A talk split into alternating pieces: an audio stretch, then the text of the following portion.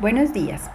Espero que hoy hayan amanecido mejor de esos movimientos emocionales de todas estas semanas y, que bueno, que se regalen un día de apechiche, de amor, de diversión, de descanso, cada uno escuchando y cada uno escuchando su cuerpo y su mente y su alma y entendiendo qué es lo mejor para aprovechar este día y consentirse un poco. Hoy estamos con el Sutra 34. El Sutra 34 nos dice, esa calma imperturbable de conciencia es conseguida mediante la cuidadosa exhalación y retención del aliento. Al refinar la respiración, es decir, el prana, a través de la conciencia en esa respiración y una respiración uniforme de cuatro partes, con proporciones como 1, 0, 2, 0, o 2020, los sentidos y la mente se calman.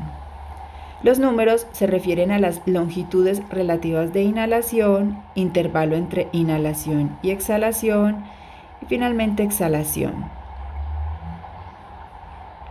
El cero indica la ausencia de retención de la respiración. Al observar la respiración entrando y saliendo lentamente, se crea el equilibrio. La mente y la respiración están íntimamente conectadas. Cada estado psicológico tiene su correspondiente patrón respiratorio. Dentro de mí está como que total. Fíjense cuando están tristes, cuando están enojados, cuando están alegres, cuando están eufóricos. Observen bien cómo es su nivel de respiración y se van a dar cuenta que es totalmente cierto, que cada estado de ánimo o cada estado psicológico tiene su propio patrón de respiración. Cuando la respiración se ralentiza, la actividad mental también lo hace. Cuando la mente se agita, lo mismo hace la respiración. De modo que podemos controlar la mente controlando la respiración. Este verso no trata del control de la respiración, conocido como pranayama, sino de la conciencia de la respiración junto con la respiración uniforme y lenta. De ahí los términos especiales usados. Sugiere la práctica de la meditación, al igual que la meditación de caminar con la respiración coordinada. En el verso 567 del Tirumantiram encontramos, deja que prana se funda en la mente y juntos ambos se aquieten. No habrá luego más nacimiento y muerte, por tanto aprende a dirigir la respiración. En el espacio entre la inhalación y la exhalación, la verdad puede ser percibida fácilmente. La conciencia de la respiración puede ser practicada en cualquier momento y por largos periodos, particularmente cuando la mente está alterada. A través de ella puede realizarse la absorción cognitiva o samadhi. Practica meditación consciente o la meditación de caminar con una respiración coordinada.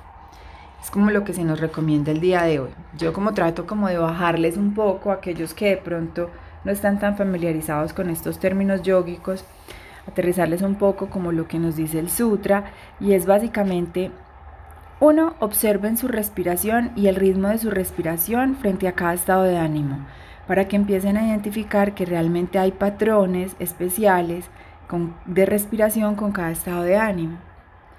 Lo segundo es que ya se los había dicho en otro comentario, la, eh, la mente sigue la respiración. Entonces, depende de ti también, de cómo manejes o cómo gestiones ese nivel respiratorio, pues tu mente también va a fluir en, ese mismo, en esa misma frecuencia.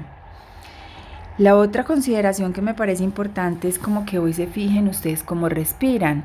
Si tienen una respiración superficial a nivel de clavícula, si tienen una respiración mucho más profunda a nivel de pulmones o de pecho, o si es una respiración total, conocida también como respiración yógica, que contempla el estómago, el pecho y la clavícula.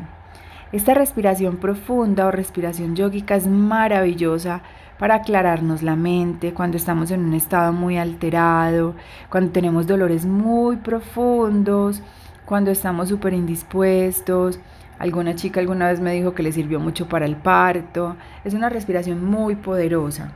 Entonces la invitación hoy es a, respirar, a ser conscientes de la respiración, a tomarnos nuestro tiempo para observar nuestra respiración y tratar de hacerla con muchísima más conciencia, muchísimo más pausada y ver lo que pasa con nuestra mente y con nuestro estado de ánimo, nuestro estado psicológico.